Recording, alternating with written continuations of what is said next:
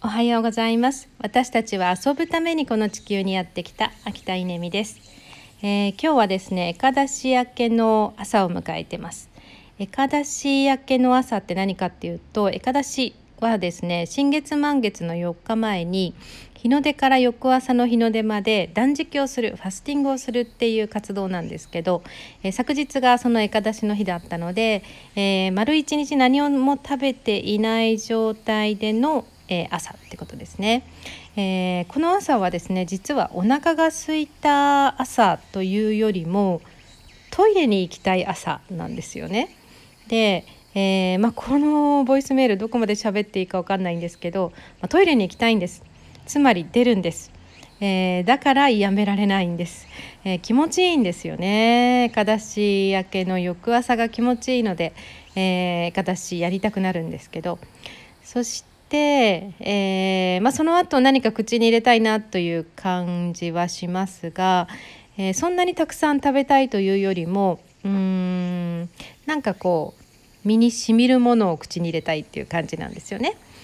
で今日はホットミルクを飲みました、えー、ミルクを温めてその中に蜂蜜を入れて、えー、この蜂蜜はですねドイツフランクフルトのメルヒャー家の蜂蜜です、えー、もうこの蜂蜜1回食べたらもう他の蜂蜜が食べられないというかもう本当にあの常備しておきたくなる蜂蜜なんですけど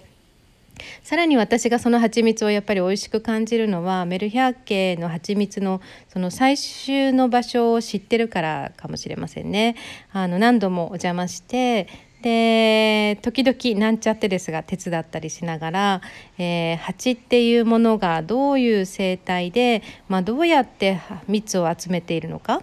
でその蜜がどれだけ貴重なものでで蜂蜜を採集することがどれだけあの労働が大変なのかっていうこともですね、えー、まあ見ているというかうんなんかそれがあるからその蜂蜜、えー、ティースプーン1杯の蜂蜜これはあの1匹の蜂が一生かけて集める蜂蜜の量だそうですけれども、まあ、それをいただくことのあの尊さみたいなことをですね、えー、感じながら、えー、味わいました。なんかこんな風にですねあの生産者とつながるっていうことも、えー、私たちが地球で遊ぶっていうことにすごくあの密接につながってんじゃないかなと思うんですよね。ただ単にスーパーで買ってきたものを口にするんではなくてこれはどこどこの誰々がどうやって作ったもので、えー、それを今自分は口に入れるんだっていうことを、まあ、感じながら食べるとですね美味しいんですよ。そしてありがたいんですよね。うんこれも地球で遊ぶっていうことのすごい醍醐味だなと思います。